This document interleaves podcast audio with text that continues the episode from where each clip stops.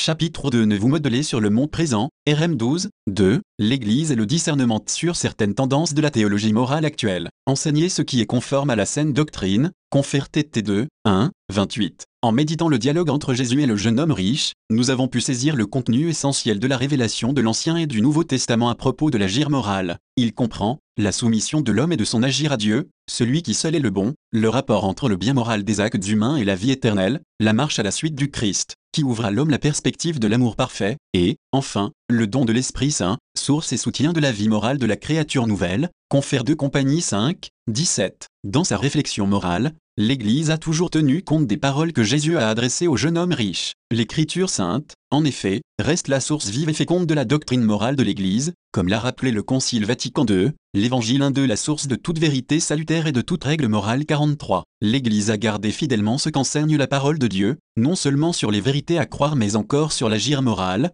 c'est-à-dire l'agir qui plaît à Dieu, confère un TH4, 1. Accomplissant un développement doctrinal analogue à celui qui s'est produit dans le domaine des vérités de la foi, assisté de l'Esprit Saint qui l'a conduit vers la vérité tout entière, confère JN 16, 13, l'Église n'a cessé, et ne peut jamais cesser, de scruter le mystère du Verbe incarné, dans lequel s'éclaire vraiment le mystère de l'homme 44, 29. La réflexion morale de l'Église, toujours menée sous la lumière du Christ, le bon maître, s'est déroulée aussi dans la forme spécifique de la science théologique appelée théologie morale, science qui accueille et interroge la révélation divine et en même temps répond aux exigences de la raison humaine. La théologie morale est une réflexion sur la moralité, c'est-à-dire le caractère bon ou mauvais des actes humains et de la personne qui les pose, et, en ce sens, elle concerne tous les hommes, mais c'est aussi une théologie, car elle reconnaît le principe et la fin de l'agir moral en celui qui seul est le bon et qui, en se donnant à l'homme dans le Christ, lui offre la béatitude de la vie divine. Le Concile Vatican II a invité les spécialistes à les appliquer, avec un soin particulier à perfectionner la théologie morale dont la présentation scientifique,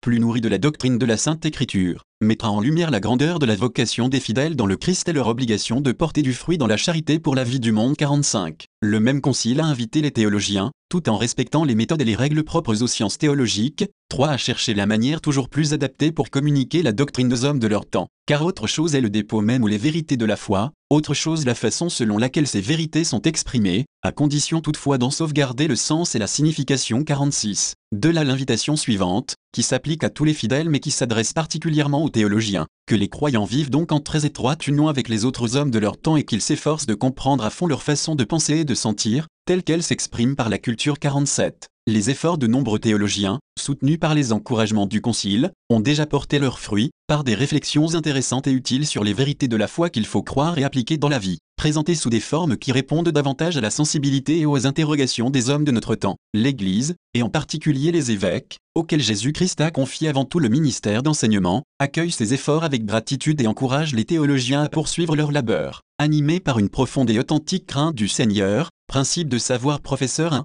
7. En même temps, dans le cadre des débats théologiques post-conciliaires, se sont toutefois répandues certaines interprétations de la morale chrétienne qui ne sont pas compatibles avec la saine doctrine, 2 TM 4, 3. Il est évident que le magistère de l'Église n'entend pas imposer aux fidèles un système théologique particulier, encore moins un système philosophique, mais, pour garder saintement et exposer avec fidélité la parole de Dieu 48, il a le devoir de déclarer l'incompatibilité de certaines orientations de la pensée théologique ou de telle ou telle affirmation philosophique avec la vérité révélée 49, 30. En vous adressant cette encyclique, chers frères dans l'épiscopat, je désire énoncer les principes nécessaires pour le discernement de ce qui est contraire à la saine doctrine, et rappeler les éléments de l'enseignement moral de l'Église qui semblent aujourd'hui particulièrement exposés à l'erreur, à l'ambiguïté ou à l'oubli. Ce sont d'ailleurs les éléments dont dépend la réponse aux énigmes cachées de la condition humaine, qui, hier comme aujourd'hui, troublent profondément le cœur humain. Qu'est-ce que l'homme? Quel est le sang et le but de la vie? Qu'est-ce que le bien et qu'est-ce que le péché? Quelles sont l'origine et le but de la souffrance? Quelle est la voie pour parvenir au vrai bonheur? Qu'est-ce que la mort? Le jugement et la rétribution après la mort. Qu'est-ce enfin que le mystère dernier et ineffable qui entoure notre existence, d'où nous tirons notre origine et vers lequel nous tendons 50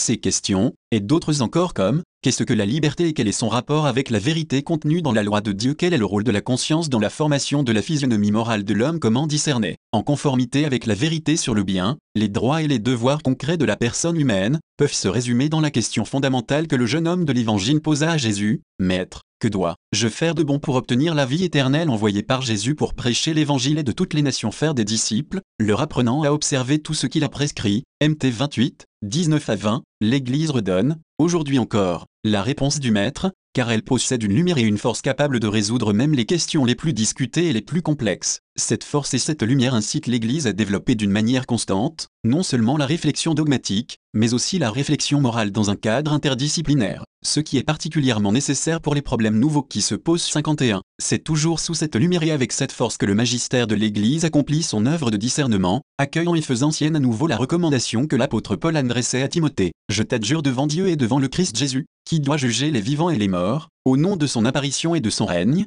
proclame la parole, insiste à temps et à contre-temps, réfute, menace, exhorte, avec une patience inlassable et le souci d'instruire, car un temps viendra où les hommes ne supporteront plus la saine doctrine, mais au contraire, au gré de leur passion et l'oreille les démangeant, ils se donneront des maîtres en quantité et détourneront l'oreille de la vérité pour se tourner vers les fables. Pour toi, sois prudent en tout, supporte l'épreuve, fais œuvre de prédicateur de l'Évangile, acquitte-toi à la perfection de ton ministère. 2 TM 4, 1 à 5, Confère TT1, 10.13 au 14.